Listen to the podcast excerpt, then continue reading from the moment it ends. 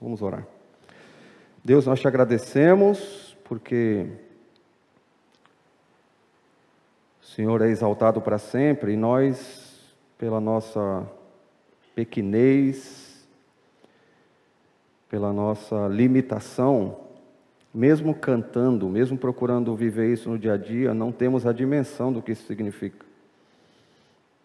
O Senhor, Criador de tudo, o único que não depende de ninguém para existir, para viver, o Senhor decidiu nos criar.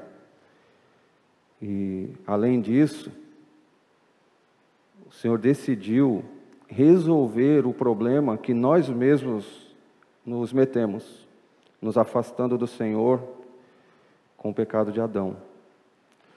Eu te peço, Senhor, que nessa noite haja restauração, haja mudança de pensamentos, ajustes na rota, no dia a dia, na vida, que haja arrependimento, que haja coragem para entregar diante do Senhor pecados, seja de intenção, seja de pensamento, seja a prática. Eu te peço, ó Pai, que o Senhor hoje restaure todos que fazem parte dessa comunidade, também os que estão assistindo, seja agora, seja no futuro, por causa da gravação o Senhor restaure, dê coragem para que haja ah, uma quebra na prática do pecado. Nós sabemos que o Senhor é especialista em encurralar o ser humano, que de forma infantil acha que pode enganá-lo. E o Senhor é especialista em quebrantar, em restaurar, em capacitar para que nós possamos fazer aquilo que o Senhor quer. E eu te peço que nessa noite a tua palavra haja livremente em nossas vidas, em nossas mentes, nossos corações. Enfim, eu te peço que todos aqui, de fato, com esse mesmo espírito, essa mesma intenção que cantamos agora, que todos nós aqui fujamos da hipocrisia e, de fato, caminhando com o Senhor diante daquela entrega, dependência e angústia no jardim do Getsemane, todos nós possamos agir diferente, de uma forma diferente do que os que estavam ali naquela época agiram. E possamos ser verdadeiros discípulos que buscam andar com o Senhor, nos livrando de todo peso, todo embaraço que atrapalha a nossa carreira aqui. Nós te pedimos isso e agradecemos no nome de Jesus. Amém. Nós temos um quadro resumo que temos usado em diversas pregações. Isso, é esse mesmo. Ele está projetado aí? Ah, ainda não. Não está conseguindo projetar? Não vai ter projeção? Ok. Se vocês conseguirem resolver aí o problema, é, o quadro que mostra a divisão do Evangelho de Marcos. Mas, se não tivermos na projeção, vocês vão ter de qualquer jeito nas, durante a semana nos MDDs de vocês. Esse quadro que mostra a divisão exegética, a divisão do livro de Marcos, ele é um quadro resumo que vai apontar por um motivo do porquê Jesus Cristo veio. E eu queria rapidamente aqui remontar isso para poder ler com vocês os versículos 27 a 52, nós vamos ler por parte, eu já vou implicando e aplicando, é, que está lá em Marcos. Né? Então já deixa aberto aí Marcos 14, a gente vai ler do 27 e em diante aqui. E esse quadro resumo, ele vai apontar, ah, tá aí, conseguiram. Legal, cara. É, esse quadro, se vocês é, eu acho que a maioria aqui já está é acostumada com ele, né? Ele vai mostrar como o Evangelho de Marcos é dividido. Ele tem uma parte que mostra Jesus é, servindo. Nós tivemos o ministério terapêutico ele nós tivemos demonstrações ou, outro, ou a projeção ou o microfone, é isso? Os dois. Troca o microfone? Ou insisto com esse? Bom. Então, pega outro? Ah, beleza.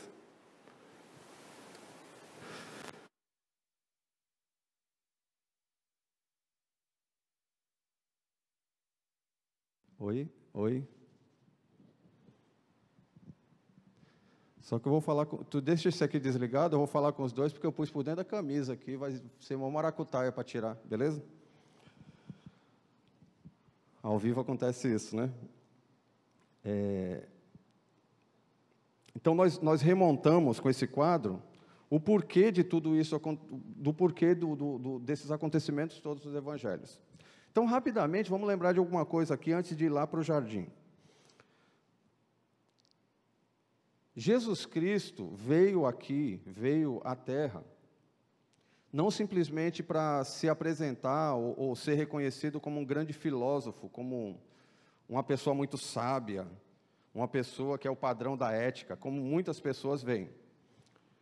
Jesus Cristo veio para resolver um problema criado pelo ser humano. Então vamos lá para Gênesis, a gente vai lembrar que Deus cria aquele primeiro casal, perfeito, liberdade total de escolha, comunhão plena com Deus.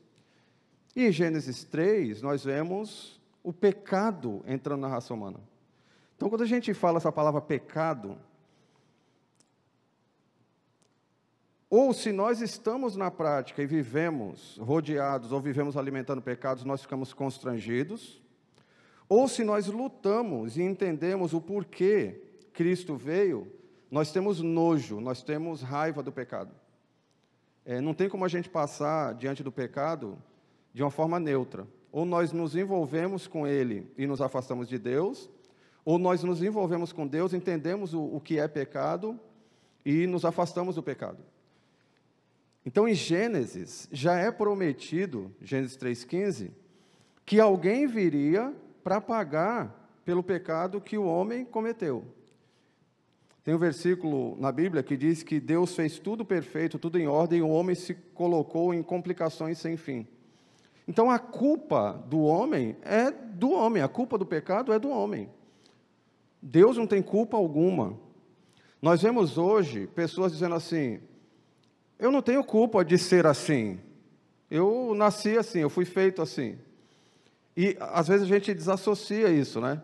Adão, representante da raça humana, deixou como herança para nós a culpa por causa do pecado. Então todos nós nascemos pecadores, nós nascemos culpados.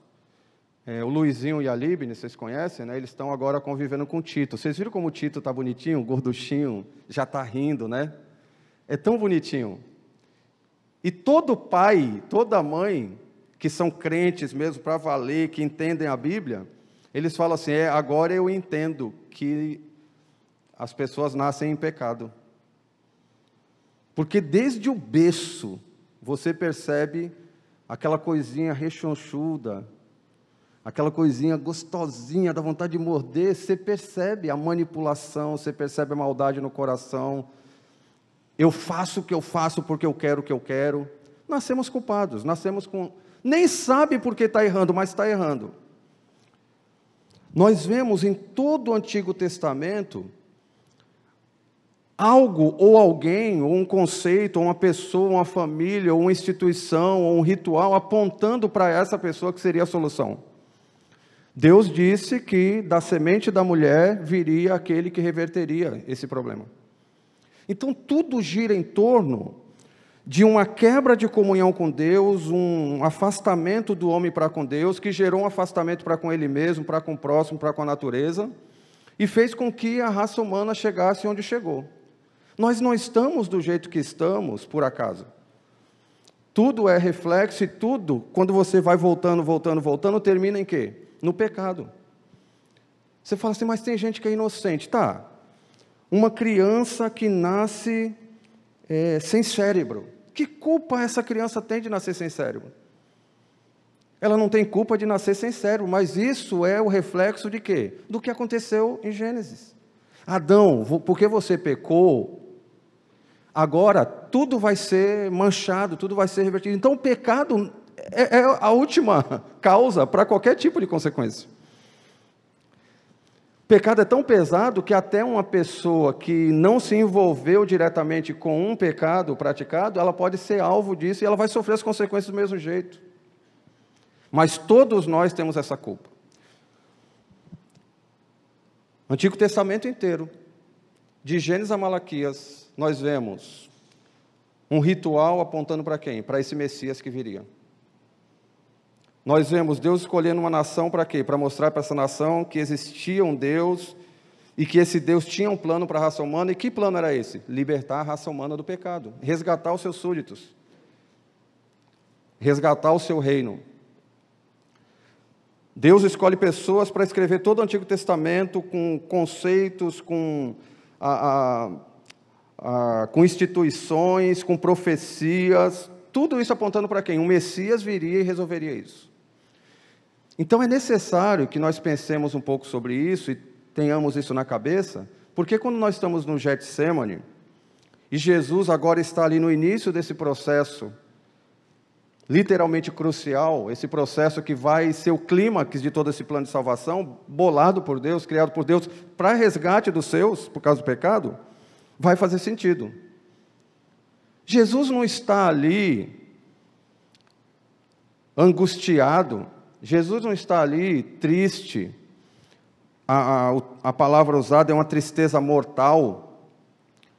Não é porque ele estava com medinho. Ah, eu estou com medo, porque olha a cruz como é pesada. Ah, eu estou com medo, os soldados vão me pegar e vão bater em mim. Não, longe disso. Se vocês observarem bem, nós mostramos nas disposições do, do Evangelho de Marcos que Jesus já tinha deixado muito claro: eu sei por que, que eu vim. Vocês não sabem, discípulos, mas eu sei. Eu vim para morrer. Jesus sabia disso. Nós não podemos esquecer que Jesus era Deus, apesar de ser homem. Ele era 100% homem, estava ali sofrendo, mas ele era 100% Deus. Ele tinha pleno conhecimento e controle de tudo. Nós vimos isso nas duas últimas mensagens. Então, o motivo de Jesus estar daquele jeito ali, ah, o, o, o, relato nos outros evangelhos diz que ele suou sangue.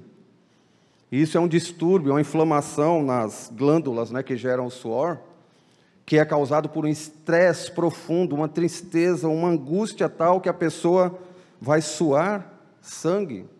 Não é porque ele estava falando assim, ó, eu disse para os discípulos que ia morrer, mas agora estou repensando aqui, viu, se eu quero morrer mesmo ou não.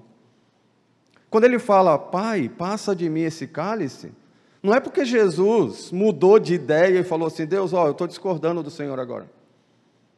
Então, quando nós chegamos no jardim, um jardim um pouco diferente do jardim do Éden,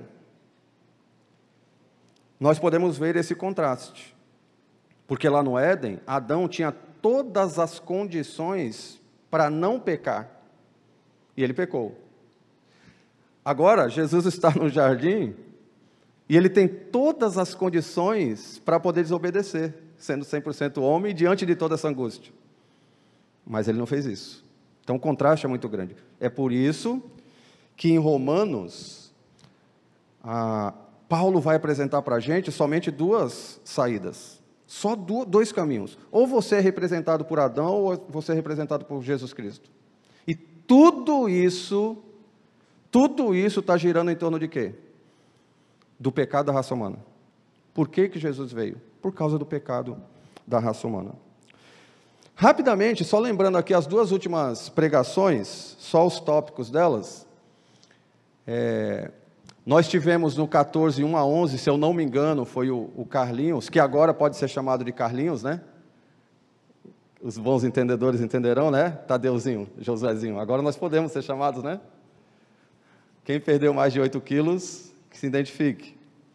O Carlinhos, creio que pregou essa, essa mensagem aí, onde nós vemos conspiração, reconhecimento e traição. E nós vemos o centro no reconhecimento de uma mulher. essa, essa é outra característica interessante desse plano que começa em Gênesis. Não para aqui nos evangelhos, vai continuar até Apocalipse. Deus tocando no coração de pessoas e usando situações para mostrar que sem mudança fronel, sem mudança do pensamento, sem um, um, pensamento correto acerca de quem é Deus, do que é pecado, do plano de salvação, só proximidade com Cristo, ah, eu sou amigo do Evangelho, ah, eu vou em todos os cultos, isso não resolve. E a gente vai ver isso aqui também no Getsemane.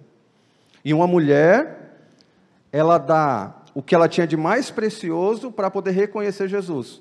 Lembra que nessa mesma passagem aí do 14, 1 a 11, nós temos uma conspiração, os líderes judaicos que não reconheceram, olhando e conhecendo o Antigo Testamento inteiro, e isso já é uma outra implicação. Só um conhecimento intelectual da, da, da Bíblia não vai resolver? Ah, eu, eu até, é, eu sei, é, li tudo aqui, é, creio mesmo que é Jesus. E você então entrega sua vida para Ele? Você nega a si mesmo? Não, não, agora não. Então você não entendeu. Então simplesmente ler sem uma entrega, uma mudança de coração não vai resolver, e nós vemos essa liderança judaica sendo condenada por isso. E nós vemos lá no final do 10 e 11, um dos discípulos, que é um outro paradoxo, esse discípulo andou tanto com Jesus e agora ele vai e traz Jesus, é o que a gente vê ali. Mas uma mulher reconhece, ela unge Jesus. E aí na última mensagem, que foi aqui o pastor Dário pregou, nós vemos uma mudança de paradigma. A instituição da ceia onde nós vemos Jesus naquela última refeição da Páscoa dos pães asmos, onde os judeus deveriam lembrar que foram libertos do Egito e que Deus era um Deus poderoso que estava resgatando o seu povo para livrá-lo do pecado, para incluí-los no seu reino novamente. E Jesus, ele nessa refeição, dá um significado novo para dois elementos. Detalhe interessante. Normalmente, nas refeições de Páscoa, alguns, ele, alguns elementos tinham que estar presentes e alguns estavam em destaque. Tínhamos ervas amargas, tínhamos uma pasta de frutas, tínhamos o pão, tínhamos o vinho, mas nós tínhamos também um cordeiro. Porque esse cordeiro lembrava o quê? O sacrifício que foi feito na noite anterior na libertação do Egito. Lembra que um cordeiro foi morto e o sangue foi passado ali no, no umbral das portas? Só que se vocês observarem, os evangelhos não citam Jesus falando assim, ó, esse é o pão, então esse é meu corpo, esse é o vinho, esse é o meu sangue, esse é o cordeiro. Ele não fala do cordeiro, que era um, um destaque na Páscoa. Timothy Keller, um escritor, pastor aí, que tem feito um excelente trabalho atualmente, ele observou algo interessante. Jesus não cita o cordeiro sobre a mesa, porque ele é o verdadeiro cordeiro que está à mesa com os discípulos. E Jesus dá esse significado. Eu sou o cordeiro. Aquele que foi apontado na época do meu batismo. Olha lá o cordeiro de Deus que tira o pecado do mundo. Eu sou esse cordeiro. E o que, que eu faço agora? Eu vou mostrar para vocês que esses dois elementos, a partir de agora, vão simbolizar o que eu vou fazer na cruz. E o que, que Jesus veio fazer na cruz? Lembra? Livrar, livrar a raça humana do pecado. Então, se vocês observarem, você fala, ah, então tudo no plano de salvação se resume a o homem pecou, está afastado de Deus e Deus providenciou salvação, e essa salvação do pecado inclui a morte de Jesus Cristo, que é o próprio Deus encarnado? Sim. Esse é o resumo do Evangelho.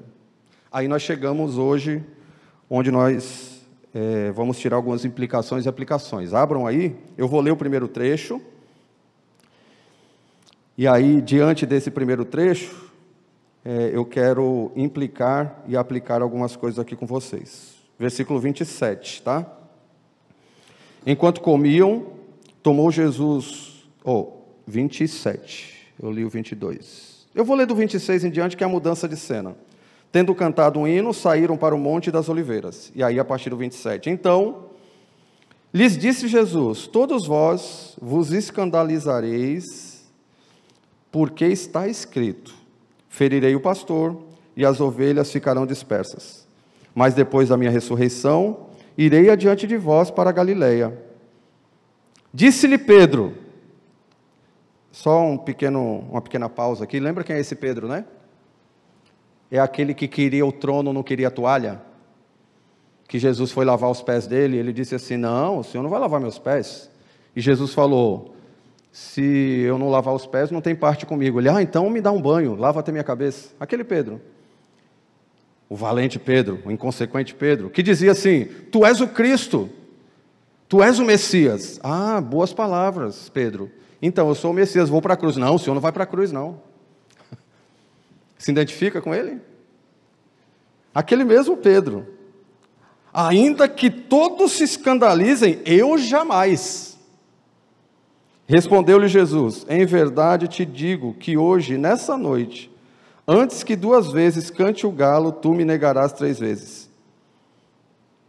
Ao invés de reconhecimento, mas ele insistia com mais veemência: ainda que me seja necessário morrer contigo, de nenhum modo te negarei. E todos pegaram a onda do Pedro, porque termina dizendo: Assim disseram todos. É isso mesmo, Pedro? É, Senhor, é isso mesmo.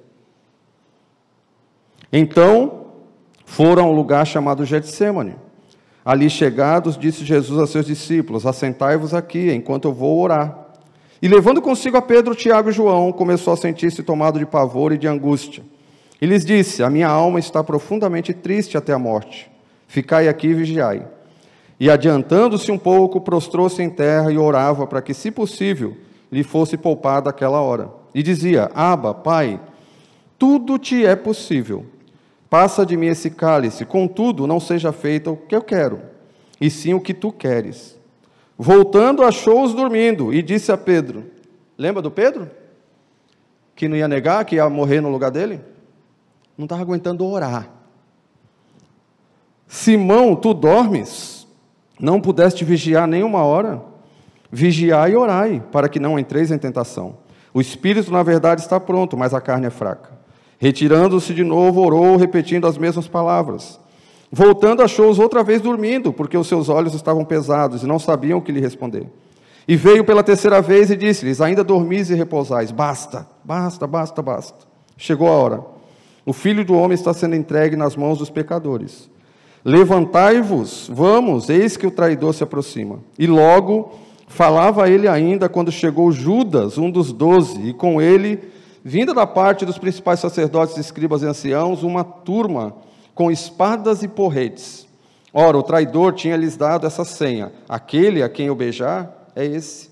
Prendei-o, levai-o com segurança. E logo que chegou, aproximando-se, disse-lhe: Mestre, e o beijou. Então lhe deitaram as mãos e o prenderam. Nisso, um dos circunstantes, sacando da espada, feriu o servo do sumo sacerdote, cortou-lhe a orelha. Sabe quem fez isso? Pedro. Disse-lhe Jesus: Saístes com espadas e porretes para prender-me, como a um salteador? Todos os dias eu estava convosco no templo, ensinando, e não me prendestes. Contudo, é para que se cumpram as Escrituras. Então, deixando-os, todos fugiram. Seguia um jovem coberto unicamente com um lençol, e lançaram-lhe a mão, mas ele, largando o lençol, fugiu desnudo. Deus, mais uma vez nós te pedimos que, uma vez que lemos a tua palavra, o Senhor nos ajude a entendê-la. Em nome de Jesus. Eu tenho um pequeno resumo aí nas projeções, mas eu queria que você ficasse bem focado no texto. Se você tem mania de anotar, Talvez eu fale algumas coisas que é, surgiu no estudo com os pastores ou de algumas outras coisas que surgiu aí no, estudo, no, no, no tempo do preparo e que não estejam no esboço dos MDDs. Mas eu queria que você ficasse focado aí nas implicações, aplicações, explicações, mas pensando, espera aí, e, e por que que tudo isso está acontecendo? Por quê? Fica com esse resumo na cabeça da solução dada por Deus para o pecado do homem. Então, o que, que nós vamos ver hoje aqui? A primeira parte, 27 a 31, Jesus, sendo Deus, desvenda os próximos eventos. Jesus desvenda o futuro. E nós vemos isso em pelo menos três relatos aqui: a sua morte e o seu abandono por parte dos discípulos, é citado aí, vocês percebem? Então lhes disse Jesus: Todos vós vão se escandalizar porque está escrito: ferirei o pastor e as ovelhas ficarão dispersas. Ele está fazendo uma citação direta aqui de Zacarias, capítulo 13, que diz exatamente isso. Que, ó, eu vou ler para vocês o versículo 1 e 7 de Zacarias 13, que diz assim: ó, Naquele dia haverá uma fonte aberta para a casa de Davi e para os habitantes de Jerusalém, para remover o pecado e a impureza. Zacarias aqui está dizendo, no capítulo 13, logo no versículo 1, que Deus providenciaria a solução para o pecado do seu povo e para toda a impureza do seu povo. Pecado e impureza, vamos pensar aqui, pecado posicional está afastado de Deus, impureza os pecados praticados, porque nós temos essas duas é, características, né? e às vezes esquecemos. Nós temos o pecado, que é a culpa de Adão, que o crente é livre disso quando, quando é, se converte, né? o, o homem é livre quando se converte, ele não tem mais a posição de pecador. Mas as práticas, essas impurezas, o dia a dia, essa carga de práticas contrárias à vontade de Deus, que nós estamos aqui em espírito de oração, amém, para sair daqui sem elas, essas aqui estão aqui ditas em Zacarias como impurezas. E Deus livraria com esse Messias nossa posição e nossas práticas. Aí ele diz: no versículo 7, desperto a espada contra meu pastor e contra o homem que é meu companheiro, diz o Senhor dos Exércitos. Fere o pastor e as ovelhas ficarão dispersas. Jesus tinha autoridade, sendo ele Deus, de interpretar essa profecia dita ali em Zacarias como sendo cumprida nele mesmo. Ele conhece o futuro aqui também, quando ele identifica que essa profecia estava se cumprindo naquele momento ali, naquela madrugada. E ele tem uma plena convicção da sua missão, né? porque ele diz que ele morreria e que todos eles a abandonariam por causa desse sofrimento e dessa morte. Ele também aponta uma ressurreição e reagrupamento dos discípulos. Aliás, nos outros evangelhos, quando é citado que Jesus ressuscita, é dito exatamente dessa forma, porque aqui ele cita assim: ó, mas depois da minha ressurreição, Irei adiante de vós para a Galiléia. Quando as mulheres vão lá e encontram o anjo que diz: Ó, vocês estão procurando quem aqui? Ele ressuscitou. E ele vai encontrá-los caminhando para a Galiléia. Tudo é cumprido aqui, como a gente já está vendo desde o versículo 1 do, do capítulo 14, exatamente dentro do plano de Deus, e acontecendo exatamente como deveria acontecer. O conhecimento do futuro, porque ele tinha certeza que ressuscitaria e um conhecimento e continuação da missão. Ele dá detalhes desses atos futuros, né, descritos nos evangelhos.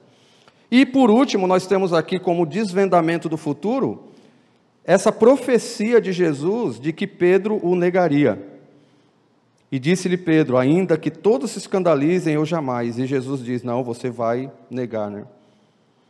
É, ele conhecia exatamente esse futuro, ele sabia o que ia acontecer não só com Pedro, mas com todos que estavam envolvidos ali. Antes de vermos algumas aplicações, eu tenho pelo menos três implicações aqui para a gente. A primeira é o seguinte: Jesus, sendo Deus, não só conhece, mas participa do controle do futuro. Jesus sendo Deus, e a gente está vendo isso nos detalhes do plano sendo cumprido desde que ele entrou em Jerusalém, detalhe por detalhe. Jesus ele tem esse controle. Isso me leva a pensar numa outra implicação, ou talvez uma provocação. Se eu, Josué, acredito que Jesus conhece tudo, ele não só sabe o que vai acontecer, mas ele controla o que vai acontecer, por que, que eu me desespero e por que, que eu duvido? Sim, é por causa da natureza pecaminosa, é por causa da minha luta ainda de entregar-me totalmente a Deus, assim como Pedro, assim como os outros discípulos, assim como você, que diz que se Deus o mandar hoje para evangelizar em qualquer parte do mundo você vai, mas amanhã acorda e ai, tem que fazer MDD de novo. Essa inconstância. E o que Jesus busca nos verdadeiros discípulos é justamente no dia a dia o negar-se a si mesmo, o se entregar, o acreditar que Ele está no controle de tudo. Uma segunda implicação é que o plano de Deus será cumprido plenamente, independentemente das aparentes circunstâncias contrárias. É chover no molhado falar que muita gente ficou desesperada achando que a pandemia ia acabar com o mundo. Se acabasse é porque tinha que acabar. Está mostrando que não acabou. Mas eu já vejo gente toda eriçada aí porque as eleições estão chegando. Aí começa aquela velha briga. Ah, não, porque tal vai ser a solução. Ah, não, porque achavam que o Trump ia ser o fim do mundo. Aí o Trump assume. Aí agora o outro está para assumir aí, dizendo que vai se juntar com os outros países para poder mostrar para o Brasil como é que se controla a Amazônia. Cada vez que nós colocamos a esperança em um, parece que vem um pouco piorado. É por quê? Porque a Bíblia já diz, falta conhecimento bíblico para nós, de saber que Deus está no controle de tudo, independentemente das circunstâncias. É o que a gente vai ver no jardim. Jesus Cristo é o exemplo máximo de que, independentemente das circunstâncias, a vontade de Deus deveria ser buscada. E por último, o cumprimento das profecias acerca do Messias nos garantem o cumprimento das profecias futuras. Você quer saber? Ah, tô, a gente está para lançar pelo Palavra da Vida uma camiseta que eu acho que vai fazer muito sucesso. Ela tem só uma frase escrita assim, ó, spoiler, Deus vence. Deu pegar a ideia? Spoiler, Deus vence. Quer o resumo da história? Tudo vai piorar e no final Jesus vence. Eita, agora você entregou o final da série, nem vai dar para assistir o resto. Esse é o final. Jesus vence, Deus vence. Cabe a nós estar do lado do vencedor ou não, caminhar acreditando nisso ou não. Só que nós somos inconstantes, né? Tudo que está profetizado vai acontecer. Deus não vai mudar o plano do que já está escrito na Bíblia. Ah, mas eu não sei o que vai acontecer, por isso que eu fico desesperado. Então saiba, leia a Bíblia, estude, participe das lives, participe dos cursos. Gaste mais tempo com a palavra de Deus. Agora eu tenho aqui três aplicações ou ideias de aplicações para a gente. Olha aí a primeira. Responda sinceramente. Na verdade, uma pergunta, é três perguntas que eu queria que você parasse um tempinho aí para pensar. E antes de ver o, o, nosso penúltimo ponto de hoje, eu queria que você respondesse agora essa, essas perguntas aí entre você e Deus e eu vou estar tá orando por nós, porque eu também estou respondendo aqui. Você vive tranquilo, sabendo que Deus está no controle de tudo e que o futuro descrito na Bíblia de fato é real? Isso te traz tranquilidade? Você de fato reconhece Jesus como Deus? que conhece e controla o futuro, ou apenas como exemplo de bondade, ética, sabedoria, ou aquele, eu não soube como escrever diferente isso, gente. Mais um recurso na hora do aperto. Porque tem gente, inclusive crente, que só vai para Jesus na hora do aperto. Interessante, quando o aperto passa, volta a vida inconstante. E por último, minhas decisões são fruto de convicção e reflexão ou são superficiais e impulsivas? Eu procuro agir como Jesus Cristo ou eu ajo todo dia como Pedro? Josué, você precisa fazer isso. Eu não, fala com outro. Eu não, eu sei o que eu tenho que fazer. Josué, não é por aqui. É por aqui sim, eu conheço o caminho. Será que nós somos assim? Eu queria que você gastasse um minutinho pensando nessas três perguntas. Conversa com Deus aí. E eu vou fazer oração por nós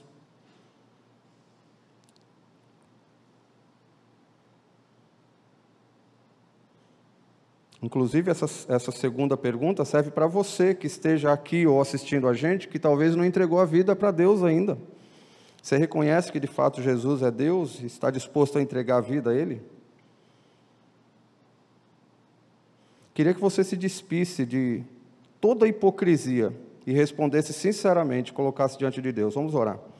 Deus, eu te peço, na minha vida e na vida dos meus irmãos aqui, dos que estão também participando online. De uma vez por todas, Senhor, nos ajuda a, a parar de, de, fingir, de agir como se acreditasse de fato que o Senhor tem controle de tudo e viver desesperados, viver buscando soluções é, diferentes das apresentadas na Bíblia. Eu te peço que o Senhor nos ajude.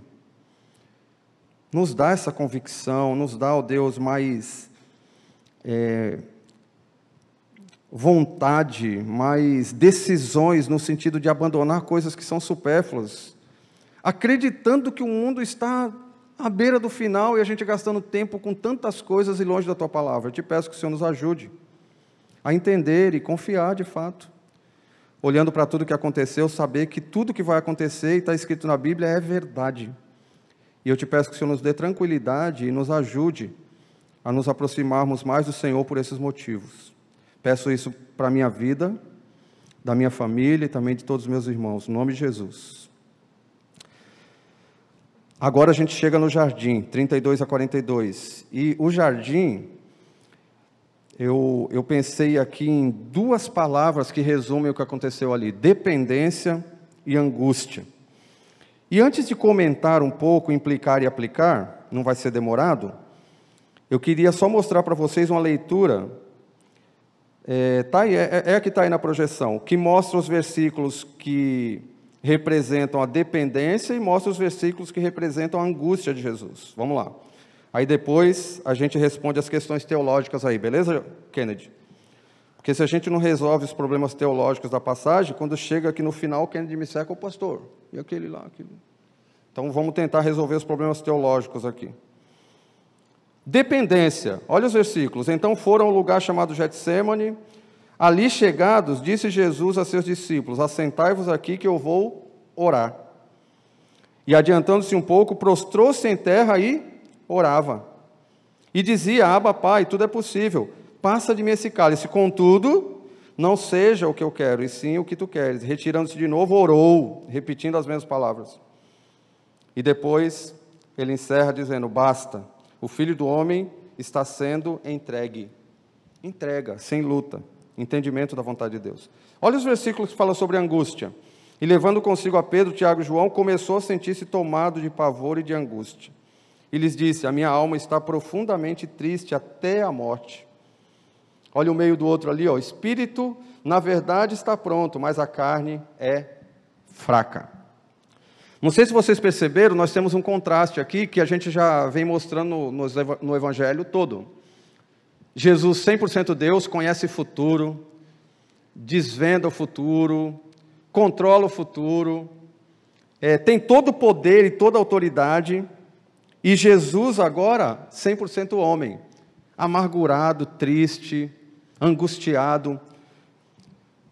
O Evangelho de Marcos, como ele é bem resumido e bem rápido, ele não mostra um detalhe que está descrito em João que para mim é fundamental para entender o que acontece aqui, nesse contraste, e que por que Pedro também sacou a espada para tentar matar aquele soldado, aquele, o servo do, do sumo sacerdote. Né?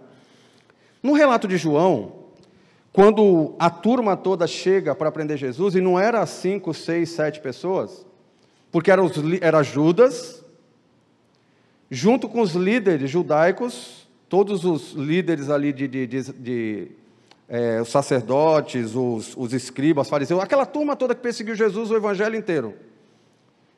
Só que lá diz também que ele estava com destacamento de soldados romanos, que não é dito quantos eram. Os outros evangelhos dizem que uma grande turma chegou, uma multidão chegou ali para prender Jesus. Destacamento romano, que estava ali para guardar a cidade, aproximadamente um milhão de pessoas estavam ali para a festa da Páscoa. Imagina quantos soldados. Imagina o BOP, né? Imagina o tropa de elite, os caras eram os caras que acabavam, podiam acabar com o povo de Israel ali na época, com os judeus.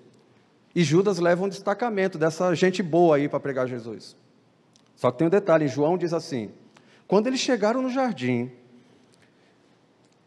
surge uma pergunta: quem é o Jesus, o Nazareno? E Jesus responde assim: ó, eu sou. Sabe o que João diz que acontece quando Jesus diz para os soldados que foram prender, para a multidão que foram prender, ele diz assim: Sou eu, eu sou Jesus. Eles recuaram e caíram, todos eles. Vocês perceberam isso? Vocês lembram dessa expressão eu sou em alguma outra parte da Bíblia? Quando Moisés fala assim, mas eu vou dizer para Faraó que quem mandou libertar o povo? Deus diz: diga que eu sou te mandou. É, é desse Jesus que eu estou falando. O Deus encarnado que, com uma palavra, eu sou Jesus, todos caíram. Talvez isso tenha animado um pouco Pedro, né? Ou se ele falou e eles caíram, meu, quando eu puxar a espada, vai ser romano destruído aí para tudo que é lado. Mas entrega uma espada para um pescador, o cara só conseguiu cortar a orelha, né? É tão inútil que não sabia nem usar a espada. Provavelmente ele não queria cortar a orelha, ele queria cortar a cabeça. O máximo que ele conseguiu foi cortar a orelha. Impulsividade. É, é Pedro sendo Pedro, né? Então, para mostrar esse contraste de quem Jesus é aqui, essa angústia toda, a gente está falando do Deus encarnado que, com uma palavra, a Bíblia diz que com suas palavras o mundo foi criado. Aliás, Efésios diz que tudo acaba convergindo para Ele, Ele é o sustentador e criador de tudo. Ele está aqui angustiado. E a pergunta é: por que será que Jesus está tremendamente angustiado. E agora a gente remonta aqui a história para pensar o seguinte: Alguns acham, em muitas pregações, vocês podem até depois pesquisar no YouTube, vão dizer que Jesus estava com medo de morrer. Outros vão além e beiram a heresia, dizendo que Jesus mudou de ideia, não queria fazer o que o Pai queria. Só que aqui tem uma passagemzinha que diz assim: ó, passa de mim esse cálice. Agora faz sentido esse, essa retrospectiva que nós fizemos do porquê Jesus veio. Lembrem que quando Jesus está na cruz, um pouquinho aí para frente, vamos ter essa exposição aqui, tem um trechinho que diz assim: E ele ora dizendo: Deus meu, Deus meu, por que me desamparaste? Pastor Dário lembrou no estudo de, de quinta-feira com os pastores que nós vemos Jesus, depois do período que, de, de popularidade, sendo abandonado por um grupo após o outro. Ele foi cada vez mais sendo abandonado. E o abandono máximo, qual é? É na cruz. Vê se faz sentido para vocês. Jesus já vinha dizendo, e ele nasceu para isso, e ele sabia que ia morrer, inclusive ele disse para os discípulos: vocês têm que tomar sua cruz, se identificar com minha morte. Não faz sentido esse Deus poderoso que com a palavra derrubava todos. Não faz sentido ele estar com medo ali de morrer, mesmo porque ele disse o quê? Eu vou morrer, mas vou ressuscitar. O que, que é esse cálice? Que cálice é esse que Jesus pede para Deus? Senhor, ó, tudo, menos, menos esse cálice, me faz não tomar esse cálice.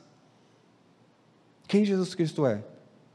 Jesus Cristo é Deus, é o Filho de Deus. Romanos diz que ele se fez pecado para que nós fôssemos feitos justiça de Deus. Não existe nada, em nenhum relato bíblico, nenhum, que contrarie o que a gente vai afirmar aqui. O motivo da angústia de Jesus era que, mesmo momentaneamente, ele ficasse separado do Pai por causa do pecado da raça humana. Que foi o que aconteceu na cruz. Romanos vai dizer que o salário do pecado é a morte. Por isso Jesus precisava morrer. No meu lugar, no seu lugar, no lugar da raça humana. Só que o pecado que Jesus leva nas suas costas para a cruz, o pecado nos separa de Deus. A angústia de Jesus, por ser Deus e saber que isso aconteceria, se dá agora, por ser homem e saber que, espera aí, eu vou carregar. E não é um pecado daquele grupinho ali que o rejeitou. É o pecado da raça humana. Não tem como calcular. Todo ser humano que nasceu de Gênesis 3 em diante, até todo ser humano que ainda vai nascer até a volta de Cristo toda raça humana, todo pecado, seja ato, seja posição, agora está nas costas de Jesus porque ele está no caminho da cruz. E ele sabe disso. Só que em algum momento o plano de salvação vai ser efetivado. E qual é o plano? Você vai morrer por causa desse pecado e eu vou te abandonar na cruz. Você vai ter um momento, a gente não sabe calcular quanto tempo, em que momento, mas a gente sabe que Jesus diz: Deus meu, Deus meu, por que me desamparaste? Por que me abandonaste? Só de pensar sobre a possibilidade de, em algum momento na sua vida, ficar separado do Pai por causa do pecado fez com que Jesus passasse por tudo isso. Isso nos leva a pensar em algumas implicações antes de falar aqui de três aplicações. Os discípulos, eles continuavam indiferentes às necessidades de Cristo, demonstrando que não tinham entendido os princípios do discipulado, né? Negue-se, tome a cruz e siga-me. Porque no momento mais complicado da vida de Jesus, os caras foram dormir. Os mesmos que falaram e concordaram com Pedro: não, nós vamos morrer contigo na cruz. Ah, é para ir para a cruz? Preparado. Doze a mais aí que a gente vai para a cruz contigo. Estavam dormindo, eles não tinham entendido plenamente isso. Jesus, homem, diante do clímax do plano da salvação, morte pelo pecado do homem, decide orar e fazer a vontade de Deus. Diante das angústias, nós podemos nos derramar diante de Deus com os nossos pedidos, mas sempre aceitando a vontade de Deus. Jesus demonstra sua humanidade, angústia e tristeza mortal. Ele não está criticando aqui, dizendo assim: ah, você tem que ser aquele super crente que não passa por angústias. Não é isso. Porque o cerne da questão aqui é: passa de mim esse cálice. Com licença para vocês aqui, eu vou colocar o conceito que eu passei no lugar da frase. Senhor, se possível, se for da tua vontade, não me separa do Senhor, não. Eu não quero ficar separado do Senhor. Passa de mim esse cálice. Só que olha como ele termina a oração. Contudo, não seja feita a minha vontade, mas a tua. Lembra a oração do Pai Nosso? Seja feita a tua vontade. Então, uma implicação muito clara aqui para a gente é Jesus ele não temia a morte, mas a inevitável separação para com o Pai por causa do pecado da raça humana. Temos três aplicações aqui para a gente poder ir para a última parte e encerrar. Faça dos seus momentos de oração mais do que listas e pedidos, de pedidos e agradecimentos, mas sim uma busca submissa da vontade de Deus. Você parou para pensar que durante a história a oração deixou de ser dependência de Deus e submissão a Deus e passou a ser lista de pedidos e agradecimentos? Você fala assim, vamos orar. O que, que vem à sua mente? Uma lista de pedidos e agradecimentos. Os que são mais espirituais colocam agradecimentos na frente, pedidos depois. Ninguém fala assim, vamos orar, vamos. E, e cadê tua lista? Me diz aí um pedido, um agradecimento. Não, vamos orar pedindo intimidade com Deus. Vamos orar para descobrir qual é a vontade de Deus. Vamos orar para Ele me fazer, mesmo angustiado, fazer a sua vontade. Não, nossas orações deixaram de ser um tempo de intimidade com Deus. Aliás, comentando com a equipe do PV durante a semana, nós chegamos à conclusão de que se de fato nós fôssemos sinceros e orássemos pedindo orientação para a vontade de Deus na nossa vida, nós gastaríamos nós sempre com oração. Deus, eu quero saber qual é a solução para esse problema. Enquanto o Senhor não, não me der um norte, eu vou aqui esperar. Nós não fazemos isso. Nós jogamos lá o pedido, o agradecimento, quando agradece, e vamos fazer, vamos puxar a espada. E vamos cortar a orelha do povo. Impulsividade e falta de intimidade. A partir de agora, ore buscando não somente a vontade de Deus ou o atendimento de seus pedidos, busque a intimidade com Deus. Faça do teu tempo de oração um tempo de dependência, de intimidade. Gaste mais tempo conversando com Deus. E avalie quais são as suas atitudes diante das angústias. Como é que você se identifica com Cristo? A Bíblia nunca nos proibiu de reclamar para Deus, mas ela é muito clara que nós não devemos reclamar de Deus. E Deus, Ele quer sim, como um Pai amoroso, que nós choremos diante dEle, coloquemos diante dEle nossos pedidos, mas Ele exige que nós sejamos dependentes. Por último, os versículos 43 e 52, nós vemos na prisão de Jesus o cumprimento de profecias. E o contraste, né, as atitudes de traição, autonomia, submissão e abandono. É uma lista aí interessante para você, olhando para ela, pensar com quem eu me identifico. Traição, está muito claro aqui, né? E logo falava ele, ainda quando chegou Judas, um dos doze, com ele vinda da parte dos principais sacerdotes, escribas anciãos, uma turma com espadas e porretes. Então esse trecho aqui vai mostrar o quê? Que somente proximidade física com Jesus, ou com o Evangelho, ou com Deus, não nos garante sermos discípulos verdadeiros, é necessário ter uma mudança de coração, porque Judas estava com ele o tempo todo. Judas estava lá. Talvez você esteja em todos os cultos, todas as lives, talvez você esteja em todas as programações, mas o coração ainda está afastado.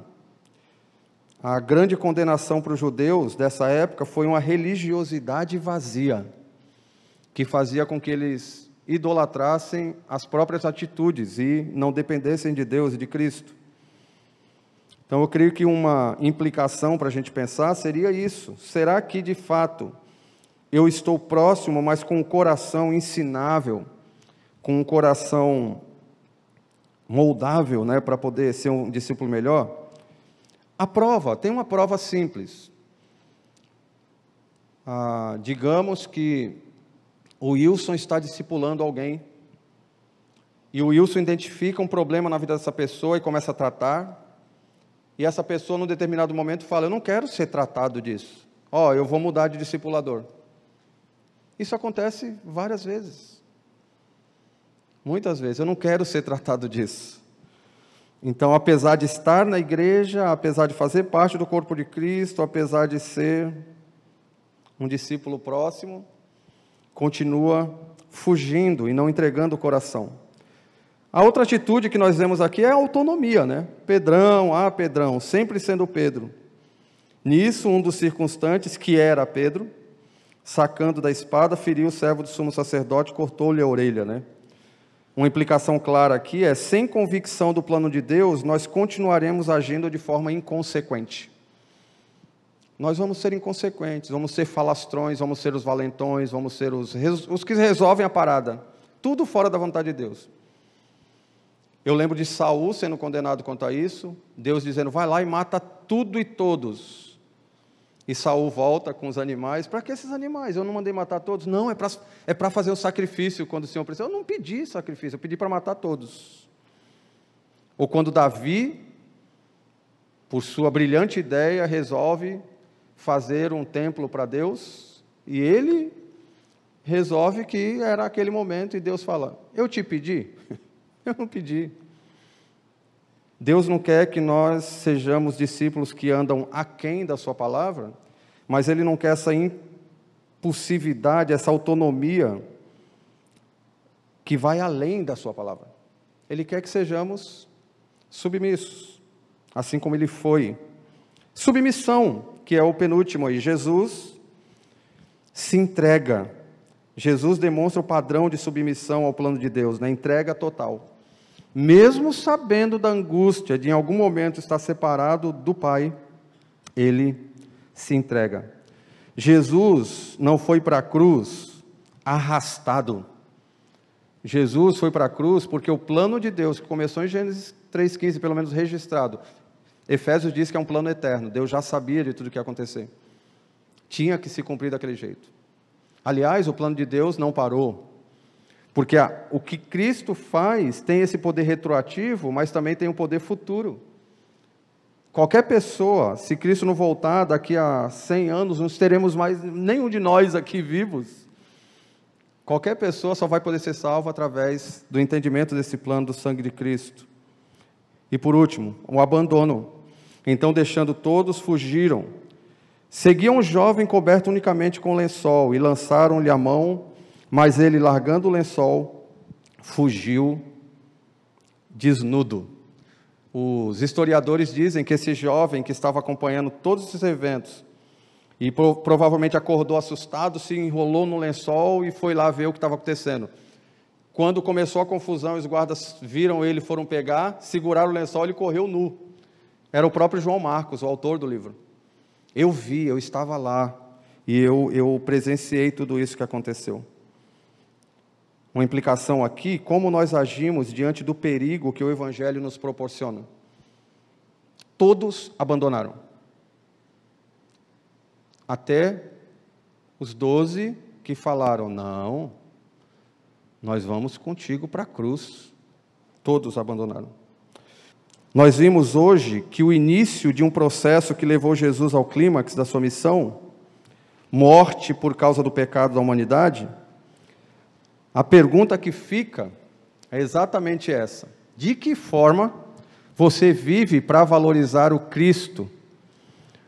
O que Cristo fez por você? E a resposta, a única resposta é essa que já está aí também: negando a mim mesmo, tomando minha cruz e o seguindo.